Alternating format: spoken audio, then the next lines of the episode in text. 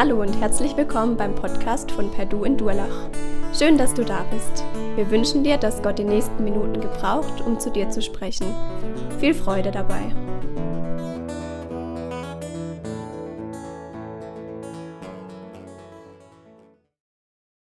Also es hat ja einen riesen Vorteil, wenn man, wenn man wie jetzt zu dieser Zeit ja nur im Herzen mitsingen darf. Ich habe noch nie so eine krasse Oberstimme fehlerfrei gesungen wie gerade im Moment bei den Liedern. So, das ist so cool. Da kann man so richtig sich so, ah, so reinbegeben ne? und muss nicht darauf äh, achten, ob jetzt die nebendran sich dran stören, dass man jetzt nicht so der begnadetste Sänger ist. Das ist ja auch ein Vorteil, muss man ja auch mal erwähnen. So, mein Glaube wird auf die Probe gestellt. Ich erinnere mich an meine Abiturszeit. Ich habe aus Gründen, die mir heute schleierhaft sind, Chemie als Schwerpunktfach gewählt fürs Abitur. Und ich habe fast alles wieder vergessen. Aber was ich mich noch erinnere, ist, dass es Substanzen gab, die sahen äußerlich genau gleich aus. Und man hat sie nur durch so ein standardisiertes und sehr aufwendiges Testverfahren in Reagenzgläsern unterscheiden können, was echt ist und was fake ist. Manchmal ging es schon am Geruch, manche Sachen, die haben schon eklig gerochen oder so, man hat es erkennen können am Stechenden oder, oder was für, immer auch für einen Geruch. Aber viele Sachen waren einfach gleich äußerlich. Und man musste irgendein geeichtes Verfahren benutzen, um es zu unterscheiden. Prinzipiell ist uns klar, dass Echtheit immer wieder mal Prüfung unterworfen wird. Nur beim Thema Glaube blenden wir das manchmal aus. Da wünschen wir eigentlich einfach mal nur irgendwo sein zu dürfen, ohne immer prüfen zu müssen. Einfach mal irgendwo wenigstens hier in Gottesdienst kommen oder einfach irgendeine Predigt bei YouTube anstellen, ohne dass ich immer mir noch nebenbei überlegen muss, stimmt das eigentlich, was der da sagt? Oder kann ich das einfach nicht so ungeprüft übernehmen? Kenneth Hagen, Kenneth Copeland, Wolfhard Margis, David Yonggi Cho, die eint alle eins, sind sehr erfolgreiche Prediger. Leute, die auch einen sehr angenehmen, sage ich mal, Lebensstandard leben. Alles Vertreter des sogenannten Prosperity Gospels, des Wohlstandsevangeliums, was bei uns in Deutschland jetzt nicht so viele Anhänger hat, aber in manchen Teilen der Welt Gemeinden richtig durcheinander wirbelt richtig durcheinander wirbelt. Wenn du nur richtig glaubst, dann segne dich Gott. Und wenn du erfolgreich bist und Kohle hast und gut bist im Business, dann ist es ein Zeichen dafür, dass Gott mit dir ist, dass du gesegnet bist. Und wenn du richtig glauben würdest und vor allem bei mir in meiner Kirche das Geld reinspendest, dann gibt es Gott dir hundertmal zurück. Paula White, eine Vertreterin dieses Prosperity Gospels, die wird zitiert, habe ich gelesen, von Newsweek. Sie war auch Beraterin des scheidenden US-Präsidenten. Da wird über sie geschrieben, Fernsehpredigerin Paula White gilt als führende Vertreterin des Wohlstandsevangeliums. Man müsse positiv denken, verkündete sie. Und spenden, ihr spenden. Für 229 Dollar gäbe es auch eine Flasche Salböl von ihr, das man über sich selbst gießen soll, über Familienmitglieder und sogar über das Scheckbuch was sich manchmal wie ein Witz anhört und die sich natürlich auch lustig darüber machen, über solche Sachen, ist für die Leute Bier ernst. Wenn du richtig glaubst, dann segne dich Gott. Und viele Menschen, gerade auch Ungefestigte, bringen das in Wahnsinns Gewissensnöte. Einer hat mir, ein Kollege von mir, mit dem ich mich unterhalten habe vor ein paar Tagen, der hat gesagt, wenn die Leute, die da im Fernsehen immer sagen, spende, spende Geld rein, dann gibt Gott dir umso mehr zurück. Die müssten das doch eigentlich vorleben. Die müssten sagen, gib mir deine Kontonummer, ich spende dir Geld, dann segnet Gott mich mehr. Statt dass sie immer sagen, gib mir das Geld. Ich glaube, dass all solche Dinge ihren Grund haben in einem falschen Gottesbild, was manchmal in uns drin ist. Und das sich dann ausprägt in unserer Theologie, in der Art und Weise, wie wir die Bibel lesen. Klar, gibt es Wunder. Gott kann krasse Sachen tun. Ich habe ich hab auch wirklich schon, oder wir als Family haben auch schon wirklich krasse Sachen erlebt. Wunder Gottes, Heilungen und was weiß ich was alles. Kein Ding. Aber deswegen macht es Gott nicht immer. Es gibt so schöne Beispiele in der Bibel, die zeigen, dass, dass Gott halt so oder so segnen kann. Hebräer 11 zum Beispiel, das, dieses große Kapitel der Glaubenshelden, da beschreibt äh, der, der Schreiber erst Abraham und David und all die großen Helden sagen, im Glauben haben die was weiß ich was alles gemacht. Und dann wechselt irgendwo der Tenor und sagt, und andere, die gläubig waren, die sind zersägt worden, verfolgt, gesteinigt, getötet und so weiter. und stellt sie auf eine Ebene und sagt, so kann es auch aussehen, wenn du gesegnet wirst von Gott. Es ist nicht nur so, sondern Gott kann mit uns handeln, wie er möchte, wie es ihn verherrlicht. Reflektierte Glaube, rechne damit, dass Gott eben nicht verfügbar ist. Rechne damit, dass das nicht einfach alles nur Blatt heißt, komm zu Jesus und dann wird's gut. Warum interessieren uns solche Gedanken? Warum bringe ich das mal als Beispiel hier am Anfang? Weil genau Petrus in dem zweiten Kapitel, was wir uns heute anschauen, es so macht. Er kündigt solche Sachen an. Er bringt ein paar Beispiele von Dingen, die auf die Gemeinde zukommen werden, wo er sagt, bitte achte darauf. Verführung, falsche Lehrer, Fake-Leiter, die werden nicht von außen kommen, von der bösen Gesellschaft, sondern von innen kommen, aus der Gemeinde. Und er sollte darauf eingestellt sein. Es ist normal, dass sich Echtes mit Unechtem vermischt und ihr solltet fähig sein, das unterscheiden zu können. Ich weiß, dass mein Glaube auf die Probe gestellt wird. Der Petrusbrief ist ja, der zweite Petrusbrief ist ja der Abschiedsbrief von Petrus. Wir haben es gehört, äh, vorletztes Mal in der Predigt, Kapitel 1, 14, 15 kündigt Petrus an, hey, ich, ich werde sterben, ich weiß, jetzt bald werde ich sterben. Und was ich euch noch mitgeben will, das schreibe ich jetzt in diesen Brief, damit ihr es nicht vergesst. Das heißt, was wir hören, ist Petrus so wichtig, dass er es als Abschied mitgibt der Gemeinde in seinem, das ist ein recht kurzer Brief. Und er ist gespickt voll mit solchen Sachen, wo er sagt, hey Leute, passt mal ein bisschen auf. Mach nicht einfach nur ein Halleluja-Christentum aus allem. Kapitel 1 haben wir hinter uns in den letzten zwei Predigten. Da war Petrus es so wichtig zu betonen, das, was in der Bibel steht, ist glaubwürdig. Wir können darauf vertrauen. Und wenn etwas echt ist, dann das, was in der Bibel steht. Denn es ist historisch bezeugt. Wir waren selber dabei, wir haben es selber erlebt. Ich habe es selber mit eigenen Augen gesehen, hat er gesagt. Deswegen können wir darauf vertrauen. Und aus diesem ersten Kapitel raus kommt er jetzt ins zweite Kapitel und sagt, das war das Echte, die Bibel, das prophetische Wort und jetzt kommt das Unechte. Und da bringe ich euch ein paar Beispiele, auf das ihr achtet. Drei Gedanken möchte ich mit euch teilen aus diesem zweiten Kapitel. Das erste, rechne mit Fake-Leitern. Bibeltext ist recht dicht, deswegen ist es besser, ihr habt euren eigenen, eure eigene Bibel dabei und könnt da mitlesen. Ich fange mal an, Kapitel 2, 2. Petrus 2, Vers 1. Allerdings traten in Israel auch falsche Propheten auf und genauso werden auch unter euch falsche Lehrer auftreten. Also er kommt von Kapitel 1. Prophetie ist eigentlich echt, wenn sie von Gott kommt. Aber es gab auch falsche.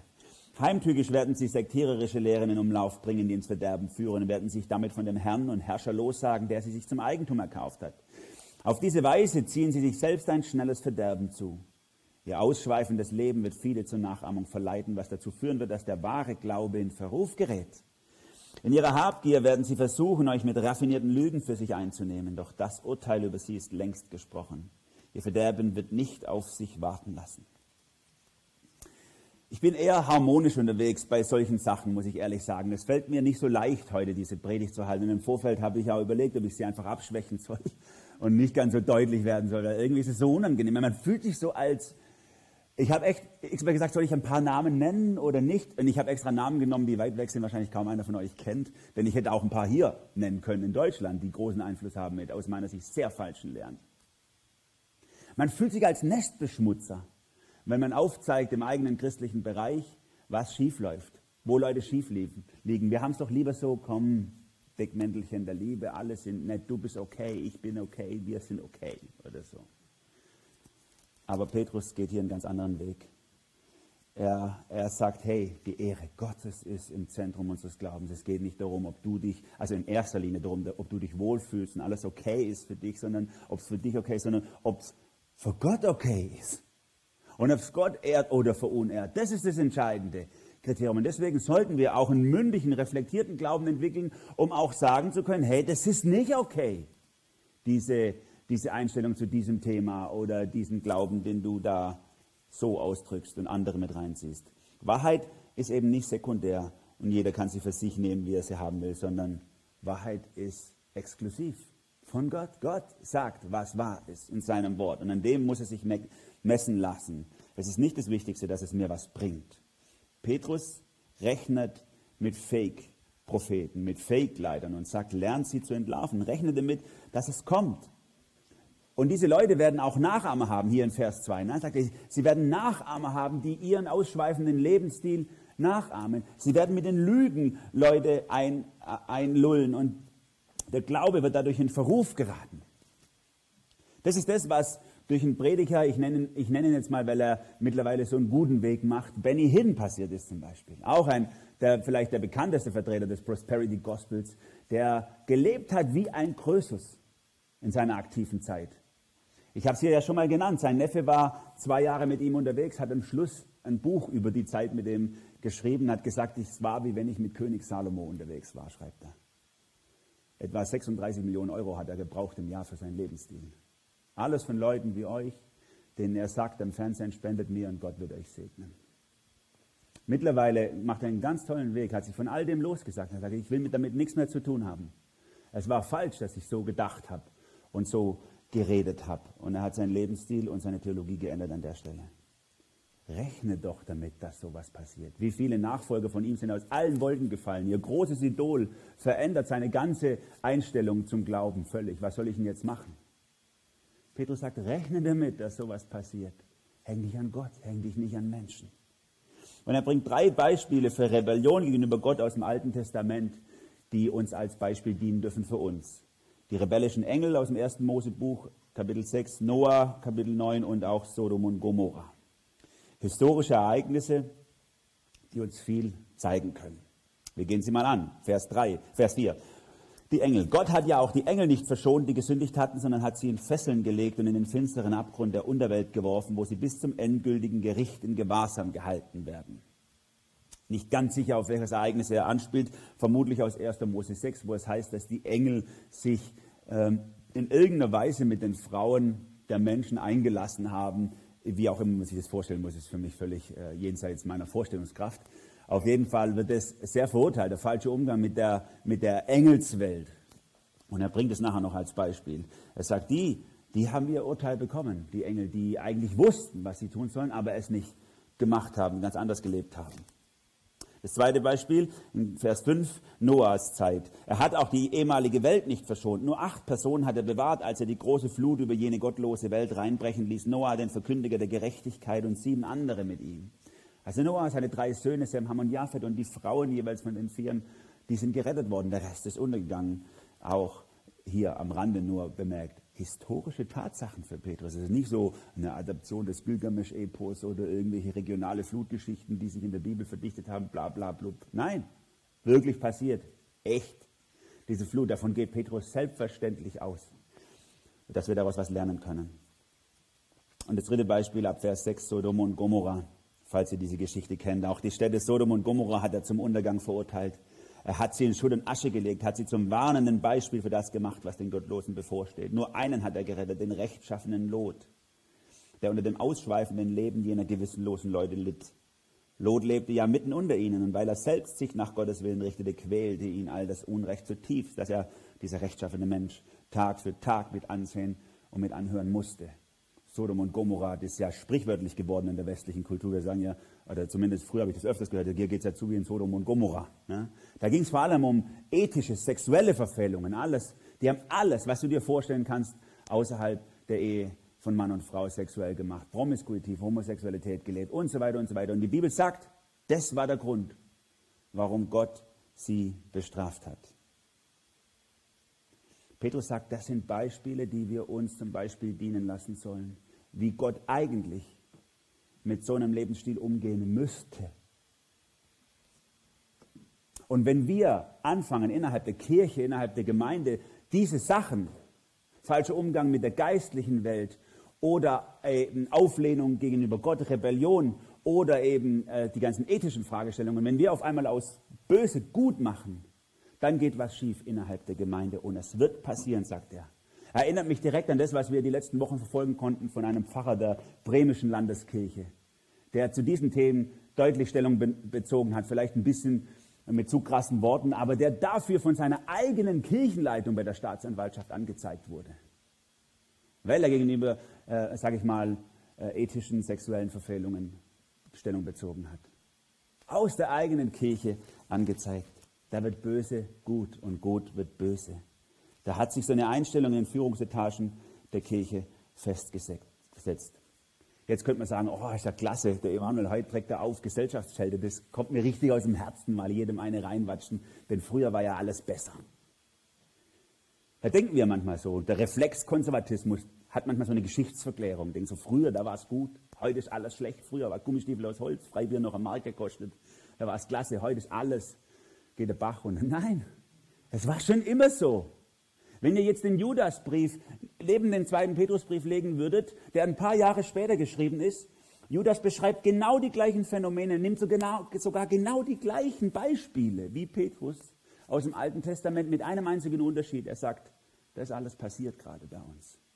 Nur wenige Jahre, es war früher nicht besser, sondern von Anfang der Kirche, von Anfang an der Gemeinde hat sich immer das wahre Evangelium gemischt mit einem Haufen Fake. Und wir müssen als mündige, reflektierte Gläubige immer zu allen Zeiten lernen, Echtes von Unechtem zu unterscheiden und nicht irgendwie so in Geschichtsvergessenheit schwelgen. Ja, da war es bestimmt besser damals bei den ersten Christen und so. Nein, kein bisschen. Waren die Menschen vorbereitet, habe ich mich gefragt, zur Zeit von Judas, als er seinen Brief geschrieben hat. Waren die Menschen vorbereitet auf das, was kommt, wenn sie ein paar Jahre vorher das bei Petrus gelesen haben? Oder haben sie es einfach auf sich passieren lassen? Waren sie gewappnet? Die ganze Welt stand ja damals auch schon Kopf im Römischen Reich. Da ging ja so viel Gemetzel und was weiß ich was und Seuchen und dies und das, ähnlich wie auch heute. Die ganze Welt steht Kopf da hat man doch so viel anderes im Kopf, oder? Man guckt, dass man seinen eigenen Lebensstandard irgendwie halten kann, dass man seine, seine äh, Zukunftsabsicherung und so nicht den Bach runtergeht und man kann sich über dies und jenes in der Politik aufregen und so. Petrus sagt, ganz anderer Fokus, Leute, egal wie es da draußen aussieht, das eigentliche Problem ist nicht, wenn da draußen die Welt kaputt geht, sondern das eigentliche Problem ist, wenn sich solche falsche Bilder über Gott bei uns hier drin festsetzen und auch noch gelehrt werden von Leitern und die uns dann ins Irrtum führen. Billige Gnade, verderbliches Leben. Bist du vorbereitet? Achtest du aufs Evangelium? Rechnest du damit, dass nicht alles, was du irgendwo siehst, bei YouTube oder was weiß ich wo, dass das richtig ist? Oder sagst du, oh ja, das ist ein Pastor, der kommt von einer großen Gemeinde, das muss richtig sein, das nehme ich gerade so. Nein. Guckt an, ob das, was Menschen sagen, auch sich mit der Bibel deckt. Es ist gut, wenn wir uns an Jesus festhalten und in ihm gegründet sind, gegründet sind und nicht an Leitern oder von Leitern abhängig sind.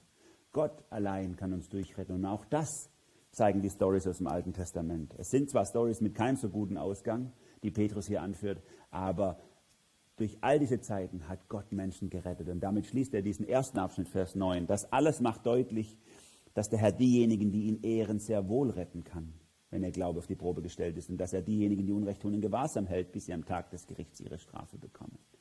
Gott kann dich durchretten, auch in so einer Zeit, wo vieles drunter und drüber geht und auch wenn es Leiter gibt, die Fehltritte tun und nicht alles glatt läuft, auch im christlichen Bereich. Gott kann dich durchretten, mach dich an ihm fest.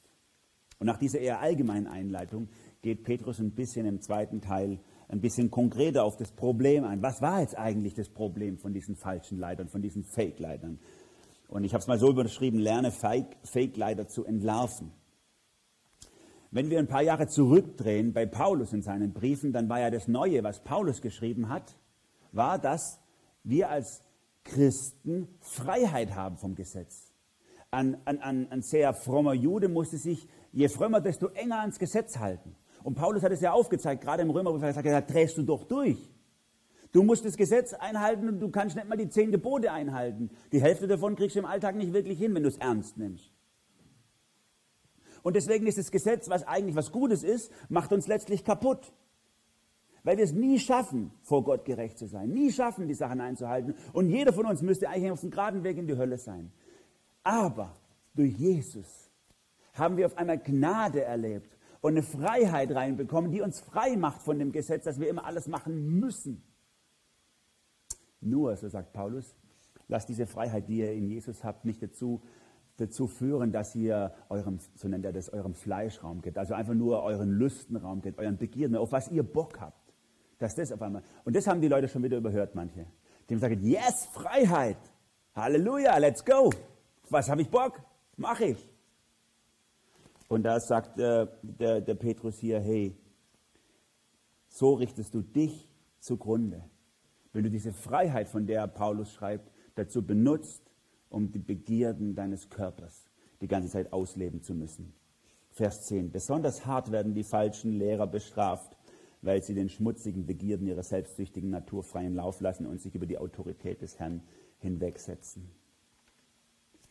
Es geht nicht wieder um eine neue Gesetzlichkeit bei Petrus, sondern er sagt, wir müssen uns überprüfen, was ist die Grundeinstellung unseres Lebens. Will ich, was ich will oder will ich, was Gott will?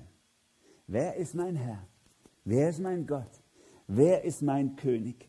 Und er beschreibt es jetzt im Einzelnen, wie sich das auswirkt. Selbstherrlich und vermessen, wie sie sind, schrecken sie nicht davor zurück, abfällig von überirdischen Mächten zu reden. Also jetzt adaptiert er dieses Beispiel aus 1. Mose 6 in diese Welt rein. Dabei gebrauchen sie nicht mal Engel, gebrauchen nicht einmal Engel, obwohl sie diesen Mächten an Kraft und Stärke weit überlegen sind, abfällige Worte, wenn sie ihnen das Urteil verkünden, das der Herr über sie gesprochen hat.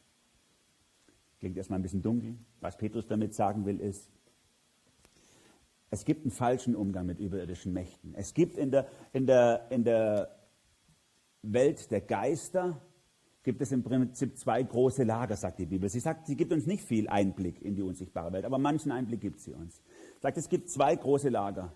Es gibt die, die an Gott festhalten, das sind die Engel, die Guten sozusagen, die zu Gott gehören, die auch, die auch Gott einsetzt als Diener und Boden für uns, um uns zu unterstützen und zu schützen, Schutzengel etc. etc.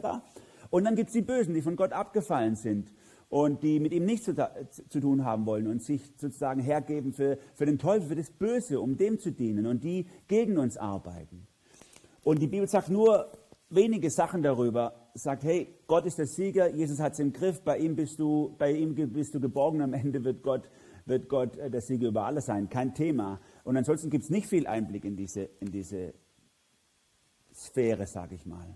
Aber hier sagt Petrus, die Guten die werden nicht mal, die, die lästern nicht mal die Bösen sozusagen, nicht mal die Engel, die eigentlich ja, sagen wir, in der Gegenwart Gottes sind und, und kräftig und stark sind, äh, äußern sich über die Dämonen und bösen Geister abfällig. Aber es gibt und es kommen Leiter, christliche Leiter, die über die unsichtbare Welt und so sich abfällig äußern werden. Und wenn ich rumgucke, und ich verzichte ab jetzt darauf, irgendwelche Namen zu nennen an der Stelle, gibt es solche Leiter tatsächlich.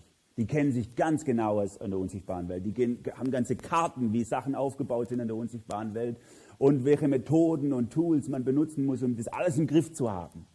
Und die, die, die, die setzen dieses Mysterium, was Gott uns gegeben hat, an dieser Stelle einfach runter und sagen, ich kenne mich aus, ich habe das im Griff, ich weiß, wie man damit umgeht.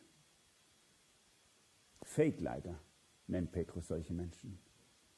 Er sagt, geh nicht über das raus, was die Bibel uns über diese Sphäre sagt. Und ich sage es euch, macht nicht mit an der Stelle, wenn Leute euch einladen, böse Geister und Dämonen wegzutanzen, wegzumarschieren oder wegzubeten, einfach so. Es ist ein schmaler Grad zwischen der Autorität und der Vollmacht, die wir in Christus haben, in dieser auch unsichtbaren Welt und dem, dass man sich die Sachen einfach verfügbar macht und viel zu lässig und locker mit dem allem umgeht. Gott siegt am Ende. Das ist das Gute. Petrus schreibt hier in Vers 12, die falschen Lehrer haben nicht mehr verstanden als die vernunftlosen Tiere, deren Schicksal es ist, gejagt und getötet zu werden. Sie äußern sich abfällig über Dinge, von denen sie nichts verstehen. In ihre Verdorbenheit wird sie ins Verderben stürzen. Sie ernten das Unrecht, das sie gesät haben. Leute, die denken, sie kennen sich ganz genau aus mit diesen ganzen Geistergeschichtchen und so, sagt er, die haben doch gar keine Ahnung. Die haben doch gar keine Ahnung. Die denken, aber sie, haben, sie wissen nicht, von was sie eigentlich reden. Sie reden abfällig über Dinge, in die sie keinen wirklichen Einblick haben, weil es Gott ihnen auch nicht gegeben hat. Und dann fallen sie unter dieses typische Prinzip Saat und Ernte. Sie ernten das, was sie gesät haben. Das ist übrigens ein Prinzip, was jeden Menschen eigentlich trifft. Eigentlich. Eigentlich geht es allen Menschen so, sagt die Bibel. Du kriegst das, was du verdienst. Am Ende kriegst du immer das, was du verdienst. Und die Bibel ist deutlich mit dem, was wir verdienen am Ende. Und nur durch Jesus ist dieser Fluch über unserem Leben aufgehoben, dass wir am Ende das kriegen, was er verdient hat für uns. Eigentlich müssten wir das kriegen, was wir verdienen. Und Petrus sagt, solche falschen Leiter, die stellen sich außerhalb vom Evangelium und stellen sich wieder unter dieses allgemeine Prinzip, du kriegst, was du verdienst.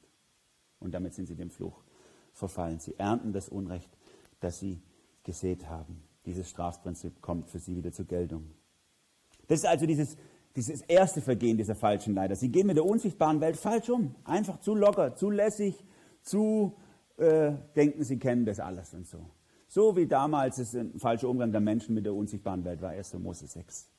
Und jetzt das zweite Vergehen, was er hier dann weiter beschreibt, geht mehr so um unseren Bauch. Am helllichten Tag zu schlemmen und zu saufen, das ist ihre Vorstellung von Vergnügen. Schmutzflecke und Schandmale sind sie, die sich diesem verführerischen Schlemmen und Saufen sogar dann hingeben, wenn sie an euren gemeinsamen Mahlzeiten teilnehmen. Hier geht es um ganz praktische Sachen. Fressen, saufen. Ist dein Bauch dein Gott? Das ist die Frage. Ist dein Bauch dein Gott? Essen und Trinken kann so leicht zur Religion werden. Und natürlich hat es denke ich, äh, immer auch, auf, kann man auf beiden Seiten vom Pferd fallen. Es gibt die einen, die es zur Religion machen, weil sie einfach, gib mir, fressen, saufen. Aber es gibt auch die anderen, deren halbes Leben und Denken sich um Essen kreist und wie, ich sage jetzt mal, super vegan und fair und was es ich sein muss, sau eine Religion. Lass Essen und Trinken nicht zu deiner Religion werden. Steh niemals vom Tisch auf, ohne Gott gedankt zu haben und ihn angebetet zu haben. Essen soll eine Form der Anbetung Gottes sein. Das macht die Bibel deutlich. Wir sollen Gott damit loben und ehren, wenn wir essen. Deswegen sagt Mose schon, wenn du gegessen hast und satt bist, dann sollst du den Herrn, deinen Gott, loben. Loben und nicht eine Religion aus dem Essen oder Trinken machen. Geh nie ohne Lob Gottes vom Tisch. Das ist das Zweite, einfach so aus dem Bauch raus. Das war wie zur Zeit Noahs. Jesus sagt es in seinen Abschiedsreden. Es wird später mal sein wie zur Zeit Noahs. Sie werden essen und trinken, heiraten und sich verheiraten lassen. Sie werden einfach so in den Tag reinleben und dann werden so diese banalen Dinge auf einmal religiös. Wie viele auch heute sind so unterwegs, dass diese banalen Dinge wie Essen und Trinken zur Religion werden. Und das Dritte, und da adaptiert er jetzt Sodom und Gomorra in die Kirche rein, das Gehirn in der Hose.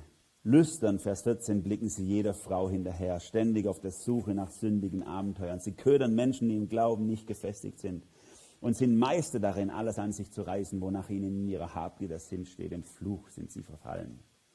Hier geht es um einen ganz ungeheiligten Zustand von Leitern, von Männern, die die Kirche leiten sollen und deren, deren Fenster der Seele, was die Augen ja sind von der Bibel her, ungeheiligt sind. Die Frauen mit ihren Blicken ausziehen und sich vorstellen und sogar offen sind oder es vielleicht sogar eingehen, sich sexuell mit, mit Leuten einzulassen, die ihnen eigentlich anvertraut sind, wo sie Leiter davon sind.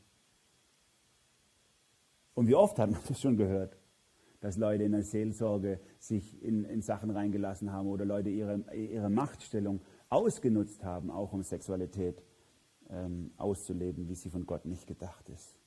Natürlich es ist jetzt nicht nur ein Problem von Männern, das gibt es auch auf fraulicher Seite, aber hier eben, sind eben die Gemeindeleiter, die Männer im Blick von Petrus beim Reden. Und jetzt gibt es manche von euch, die sagen so, boah, hey, also das eine oder andere, damit habe ich auch zu kämpfen, muss ich ehrlich sagen. Habe ich auch nicht im Griff. Bin ich jetzt auch einer von denen, die unter, die unter dem Urteil Gottes stehen oder wie? Nee, darum geht es nicht bei Petrus hier. Er sagt nicht, es ist ein Problem, wenn du mit deiner Sexualität zu kämpfen hast. Es ist ein Problem, wenn du damit zu kämpfen hast, wann soll ich aufhören mit Essen. Das ist nicht das Problem. Das Problem ist die Grundhaltung, die hier hinter diesen Symptomen steht. Und wir sollten jetzt nicht anfangen, die Symptome zu bekämpfen, sondern die Grundhaltung dahinter heißt, ich sage und ich mache, auf was ich Lust habe. Meine Lust ist mein Gott. Dabei solltest du deine Lust an Gott haben. Das ist die Grundhaltung. Und die führt dann zu gewissen Symptomen. Und natürlich gibt es besonders bei uns auch Leute, die immer nur die Symptome bekämpfen und sagen, das ist böse, das ist böse. Und da müssen wir irgendwie äh, und so. Und auch Leute, die in die Seelsorge kommen zu mir, sagen, ich leide unter diesem, jenem, kann ich das wegkriegen, dann bin ich endlich ein guter Christ. Nein. Es gab mal einer der frühen Reformatoren, hat gesagt, manchmal lässt uns Gott auch den Kampf mit einer Sünde, ganz bewusst, und gibt uns keine Freiheit davon. Warum? Weil wir dadurch der, vor der größeren Sünde bewahrt werden, die da heißt, ich kann es allein. Ich habe es im Griff. Ich komme ohne Gnade zurecht. Was Petrus hier anprangert, sind Leiter und Führer, die sagen, ich brauche Gott nicht, ich mache meine eigenen Regeln. Ich bestimme, wie der Hase läuft. Und Petrus bringt an dieser Stelle jemand aus dem Alten Testament wieder erlebt, der ganz im Alten Testament, der es genauso gemacht hat. Bileam zur Zeit des Auszugs aus Ägypten, dieser Mann, dieser Prophet, der eigentlich ein Prophet Gottes sein sollte und zu so einem falschen Propheten geworden ist, ab Vers 15. Sie haben den geraden Weg verlassen und einen Irrweg eingeschlagen. Sie haben den Weg gewählt, den Biliam, der Sohn Beos, gegangen ist. Biliam war auf das Geld aus, das er als Lohn für sein unrechtes Tun bekommen sollte. Aber weil er sich damit Gottes Willen widersetzte, wurde ihm eine bittere Lektion erteilt. Ein Lasttier, das doch eigentlich nicht reden kann, sprach mit Menschenstimme und hinderte den Propheten daran, sein wahnwitziges Vorhaben auszuführen. Keine so bekannte Geschichte aus dem Alten Testament. Ich erzähle sie kurz. Da ist Mose mit den Israeliten unterwegs und später dann sein Nachfolger Josua. Und sie kommen auch ans Land der Medianiter und der medianitische König, der, der, der hat Angst vor denen und will die eigentlich vernichten, mag die nicht und er sucht sich spirituellen Beistand zu Biliam. Er weiß, dass Gott zu dem Biliam redet. Der war kein Israelit, war auch einer, der in diesem Gebiet gelebt hat. Er sagt, hey, komm du mit und verfluch die alle, dann kann ich gegen die gewinnen. Verfluch sie. Und dann sagt Biliam, hey, ich kann, ich kann äh, schon mal beten darüber was Gott sagt, aber dann mache ich das, was Gott will. Ne? Und dann kommt er wieder, der König, und dann sagt Biliam, hey, Gott hat gesagt, ich muss sie segnen. Man segnet sie. Und dann sagt er, hey, das, das war doch nicht ausgemacht. Also du sollst sie doch verfluchen, weil ich will doch gewinnen gegen die Israeliten ich bringe dir ganz viel Geld und er schenkt ihm einen Haufen Geld und sagt, jetzt komm mit mir zu den Israeliten, so oben auf den Berg und dann verflucht die da unten. Sagt William, okay, komm, dann gehe ich halt mit. Ne? Geld, Liebe. Und dann passiert es auf dem Weg, als er mit seiner Eselin da reitet, äh, in Richtung von diesem Berg, wo, von dem aus er Israel verfluchen will, dass sich der Engel Gottes in Form vom Engel des Herrn mit Schwert vor ihn, vor ihn hinsteht und ihm den Weg versperrt. Er sieht ihn aber nicht, aber die Eselin sieht ihn. Und die Eselin versucht, die daran zu vorbeizudrücken und der Biliam will sie immer auf den Weg halten. Sturer Bock, na, sturer Esel, du und so. Und am Schluss quetscht sich die Eselin so, dass sie Biliam eben verletzt am Fuß. Und dann schlägt er sie einfach. Und in dem Moment passiert das, was hier beschrieben ist, dass ihr der Mund aufgeht. Gott gibt ihr die Fähigkeit zu sprechen und sie redet ihm so ins Gewissen, dass er dann auch den Engel sieht und äh, Gott ihm das Versprechen abnimmt, hey, wenn du jetzt wirklich mitgehst, dann sag nur das, was ich dir eingebe. Und dann durfte er weitergehen, ohne zu sterben. Und wiederum musste er dann oberhalb von Israel, Israel segnen und durfte sie nicht verfluchen. Aber der böse Kerl hatte noch, ein, ein, äh, noch was in der Tasche, im, im Pedo. Er hat dann am Ende dem König von den Midianitern den Tipp gegeben, dass er sie alle zum Götzendienst verführen soll, damit sie nicht mehr auf der Seite Gottes stehen und Gott sie bestrafen muss. Das war sein böser Tipp, um des Geldes willen. Und das greift Petrus hier auf und sagt, hey, das ist die Einstellung von solchen Leitern. Da geht es um haben, haben, haben. Und das könnt ihr gucken. Leiter, die auf großem Fuß leben, die einen Haufen Kohle haben, dass sie aus der Gemeinde ziehen, dass sie sich zuspenden lassen ein Riesenhinweis darauf, dass hier was ganz, ganz schief läuft. Ganz, ganz schief läuft. So ist der Charakter der falschen Leute. Ihr Ich ist ihr Gott. Und so ist ergo das Fazit, was Petrus unterschreibt unter den Charakter von solchen Leitern, Vers 17. Wasserlose Quellen sind diese falschen Lehrer, Nebelschwaden, die der Sturm vor sich hertreibt. Die tiefste Finsternis ist für sie bestimmt. So ein krasses Urteil wenn du sagst, wasserlose Quellen, da steht Gott drauf, aber es ist kein Gott drin bei solchen Leuten. Die reden fromme Worte, aber es ist nichts von dem, was Gott eigentlich sagen will. Lerne solche Leute zu entlarven. Schaltet euren Verstand nicht aus, schaltet eure, euer, euer Bibelkenntnis nicht aus, wenn ihr irgendwelche Predigten irgendwo hört, Podcasts oder, oder Videos oder auch hier. Schaltet es nicht aus, sondern prüft es an dem, was ihr von Gott wisst, durchs Wort. Und so komme ich zu diesem dritten und letzten Gedanken, den Petrus hier entfaltet. Lass dich nicht vom Fake verleiten. Ich habe Benny Hinn schon erwähnt. Ich erwähne ihn deswegen so gerne, weil es so cool ist, wie jemand sich so, so auch im Alter von über 70 nochmal von Gott packen lassen kann und, und seine eigene ganze Theologie über den Haufen wirft und sagt, hey, ich bin daneben gelegen. Ich möchte, ich möchte jetzt wirklich Jesus und nur Jesus allein. Das ist so cool bitter ist, was mir jetzt letzte Woche zugetragen wurde, dass es eine junge Frau gibt hier aus der Gegend, die mega auf ihn steht. Aber nicht jetzt, sondern auf seine Predigten, die er vorgehalten hat. Ein junges Mädel, die noch nicht so lang im Glauben ist, die aber so von diesen charismatischen Predigen, die man überall bei YouTube finden kann, mitgerissen ist, dass sie dies, das so inhaliert, dem seine Lehren inhaliert, seine ganzen falschen Lehren. Nicht, und, und nicht merkt, dass er es schon lange auch widerrufen hat und nicht mehr nicht mehr lebt. Und das ist genau das, was Petrus hier sagt. Er sagt, es gibt Leute, die sind frisch im Glauben, die werden von solchen Leuten richtig hinweggerissen. Weil die vielleicht ganz toll reden können und dich, und dich mitziehen, aber weg vom Evangelium, weg vom wahren Wasser, weg von Jesus. Alles, was sie von sich geben, Vers 18, ist hochtrabendes, leeres Gerede, aber indem sie ein ausschweifendes Leben in Aussicht stellen, das die Begierden der menschlichen Natur befriedigt, ködern sie diejenigen, die gerade erst einem Leben im Irrtum entflohen sind. Diejenigen, die gerade dem Leben im Irrtum entflohen sind, Menschen, die gerade zum Glauben gekommen sind, noch gar nicht so lange Christen sind, werden geködert von solchen, von solchen Menschen, die toll und geschliffen reden, aber wo es letztlich nur um ich geht. Mach, was du willst, leb das aus, was in dir drin ist. Das kann nie falsch sein und so weiter. Und so reißen solche falschen Leiter das ab, was eigentlich Schutz braucht und was aufgebaut werden soll. Vers 19. Sie versprechen ihnen Freiheit und sind doch selber Sklaven der Verdorbenheit. Denn wovon man sich hat gefangen nehmen lassen, dessen Sklave ist man geworden. Auch das ist so beobachtbar bei falschen Lehrern, dass sie sagen, ja, wir sind frei. Wir sind frei, wir dürfen alles, wir können alles machen als Christen, ist kein Problem. Ne? Und vergessen den anderen Satz, den Paulus sagt, aber mach nicht, dass die, oder lass nicht zu, dass die Freiheit auf einmal einfach nur benutzt wird dafür, dass du alles Böse, was auch in dir drin ist, auslebst. Ne? Das ist dann wiederum keine Freiheit, sondern das ist wieder Sklaverei unter deine eigenen Lüste. Mach, was du willst, ist die falsche Lehre, ist es Fake. Und wer das nicht durchschaut, der denkt vielleicht, wow, das ist Freiheit. Ich kann tun und lassen, was ich will, endlich Freiheit und wird davon ins Verderben gerissen. Ich kann dir nur sagen, lass, Herr, lass den Herrn Jesus deine Lust sein und nicht deine Lust dein Herr sein. Das ist gefährlich. Das macht dich kaputt und es zerstört. Und es ist so bitter, wenn Babychristen ins Verderben gerissen werden und wieder zurückfallen in etwas, wovon sie eigentlich weggekommen sind. Und auch das habe ich immer wieder schon erlebt. Ich nenne mal nur ein Beispiel noch. Da geht es um die Frage, wie leben wir als Paar Sexualität und Ehe. Und da gibt es Leute, die sagen, hey, wir haben sowieso vor zu heiraten, lass uns mal zusammenziehen, das ist doch kein Ding. Dann können wir das doch machen und in ein paar Jahren heiraten wir. Die Bibel ist so deutlich in so Sachen. Ne? Und auch wenn es Leute gibt, die sagen, hey, du hast Freiheit, du musst hier nicht so gesetzlich sein, das muss man nicht so eng nehmen. Ja, das ist sowieso irgendwann. Hey, es geht doch nicht, es, es geht doch in Beziehungen, in Sexualität geht es doch nicht um pragmatische Themen. Da geht es doch nicht darum, kannst du eine Miete sparen, wenn du zusammenziehst oder kannst du, was weiß ich, was auch immer. Es geht darum, dass Gott geehrt wird in allem, was wir tun. Es geht um die Ehre Gottes, nicht um das, was praktisch ist, was sich gut anfühlt, sondern es geht um die Ehre Gottes, auch in so Themen. Und das, das sollten wir drum ringen.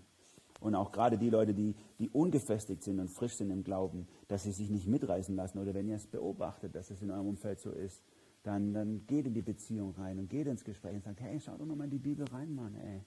Das tut nicht dir gut, das tut euch nicht gut als Paar und vor allem verunehrt es Gott. Es besudelt den Glauben. Petrus geht hier zum Schluss sogar noch richtig weit. Er sagt, solche Leute, die eigentlich mit dem Christlichen in Kontakt gekommen sind, es genau wissen, was Gott ehren würde und sich dann bewusst dafür entscheiden, es anders zu machen. Für die wäre es besser gewesen, sie wären gar keine Christen geworden oder hätten gar nicht den christlichen Glauben kennengelernt. Es wird nicht ganz deutlich, was er da genau meint. Diese Leute hatten zwar unseren Herrn und Ritter Jesus Christus kennengelernt und waren dadurch dem, von dem schändlichen Treiben dieser Welt losgekommen, wenn sie sich nun aber von neuem in jene Dinge verstricken und sich von ihnen gefangen nehmen lassen, dann steht es am Ende schlimmer um sie als am Anfang. Ja, es wäre besser für sie gewesen, sie hätten den richtigen Weg gar nicht erst kennengelernt, als dass sie sich, nachdem sie ihn erkannt hatten, wieder von dem heiligen Leben abwandten, die ihnen überbracht worden waren. Heiligen Lehre. Mit ihnen ist genau das geschehen, was das Sprichwort so treffend beschreibt. Der Hund kehrt zu dem zurück, was er erbrochen hat. Das Schwein, sauber gewaschen, wälzt sich hinterher doch wieder im Schlamm. Zitat aus dem Spruch Sprüche 26. Boah, hartes Urteil. Sagt, hey, wäre doch besser gewesen, sie wären gar nicht mit dem christlichen Glauben in Berührung gekommen. Warum? Was meint er damit? Ich glaube, er meint damit, äh, wenn du ein saftiger Heide bist, dann hat Gott wenigstens die Chance, noch dir reinzureden und sagen, schau mal, es läuft schief, du solltest umkehren. Super Chance. Aber wenn du das alles schon gehört hast, vielleicht sogar christlich aufgewachsen bist und dann dich bewusst entschieden hast, und vielleicht sogar noch Argumente gekriegt hast von irgendwelchen, sage ich mal, ach so liberalen Leitern, die dann sagen, ja, darf man nicht so genau nehmen, die Bibel muss man dann kulturell und so und dann am Schluss bleibt nichts mehr übrig von dem. Und, und, und du hast dich bewusst entschieden, anders zu leben. Dann wird es schwierig. Wie sollten Gott dich noch erreichen? Weil du hast ja durchargumentiert und hast ja für, die, für dich klar gemacht, ist schon okay so, kann ich so machen. Dann wird es schwerer für Gott, dich zu erreichen. Unsere Tochter, die Mini, die ist jetzt vier Jahre alt und die liebt es, saubere Prinzessinnenkleider anzuziehen. Und es kann sein, sie ist auf der anderen Seite auch ein bisschen eine Drecksau bei, bei manchen Sachen. Und es kann sein, sie versaut sich und wenn sie dann merkt, dass sie sich versaut hat, dann zieht sie sich schnell um. Frische Klamotten aus dem Schrank. Und das kann die den ganzen Tag spielen, bis der Schrank leer ist. Versauen, anziehen, versauen, anziehen, versauen, anziehen. Und sie hat kein, sie hat natürlich mit vier kein Verständnis für den Wert, der in sauber zusammengelegte und gebügelte Kleidung im Schrank steckt. Was für, was, wie wertvoll das ist, einfach reinzulangen und sozusagen Vergebung zu bekommen. Das ist für sie billige Gnade, geistlich gesprochen. Wie viele machen das Evangelium billig, indem sie sagen, ist doch egal. Kann ja immer sagen, sorry.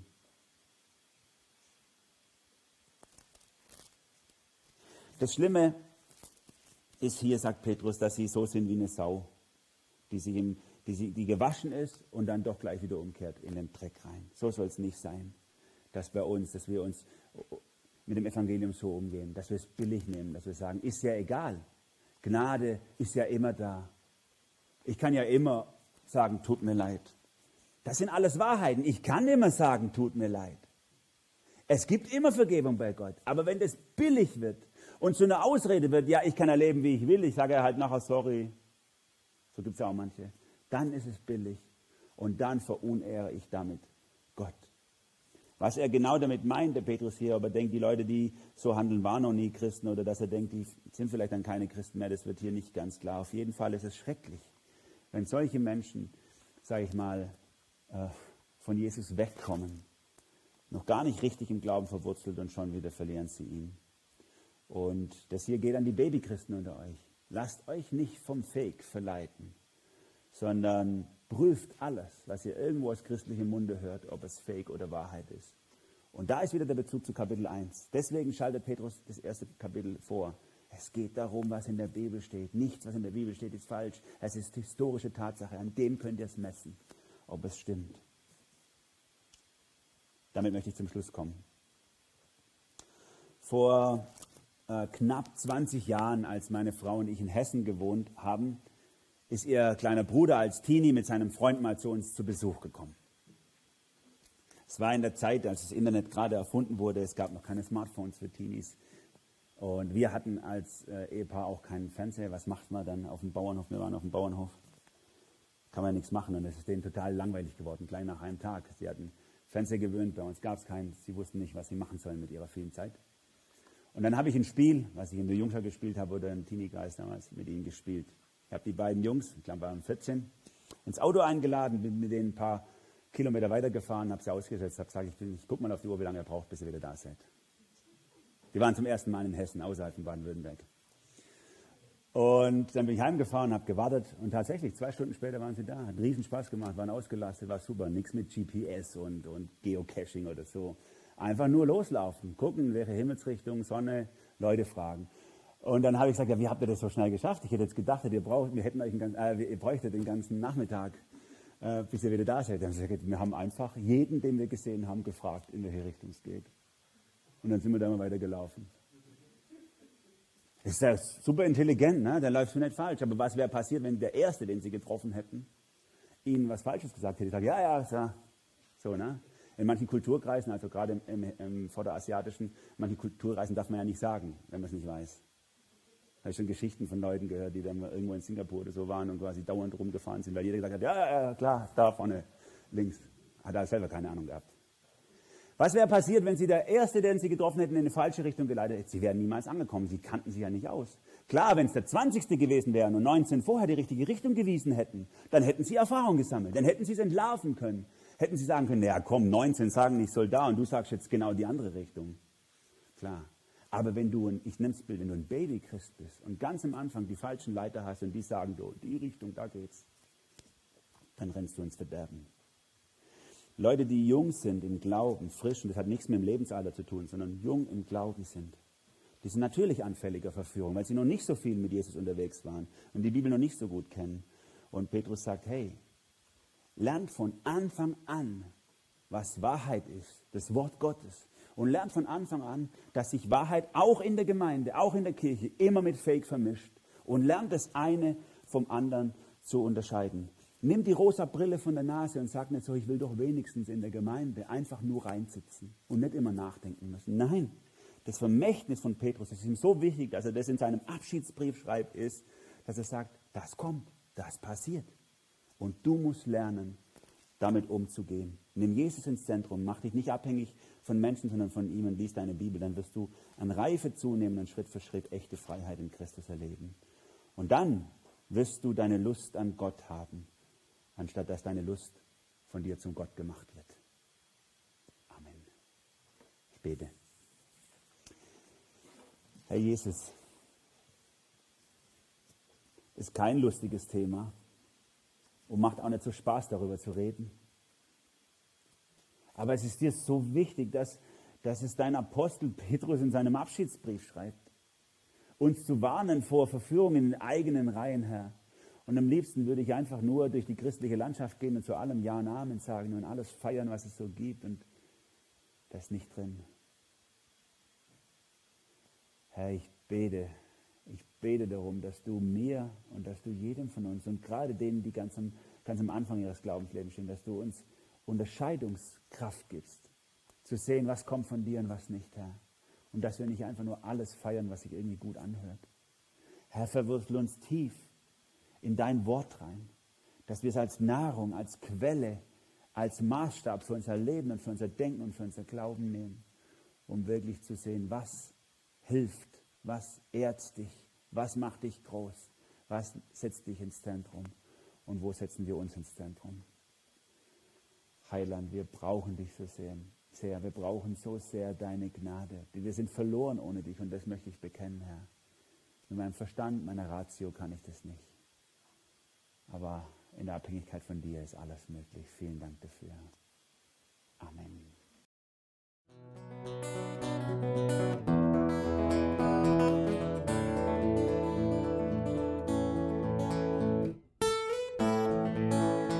Wir hoffen, der Podcast hat dir weitergeholfen.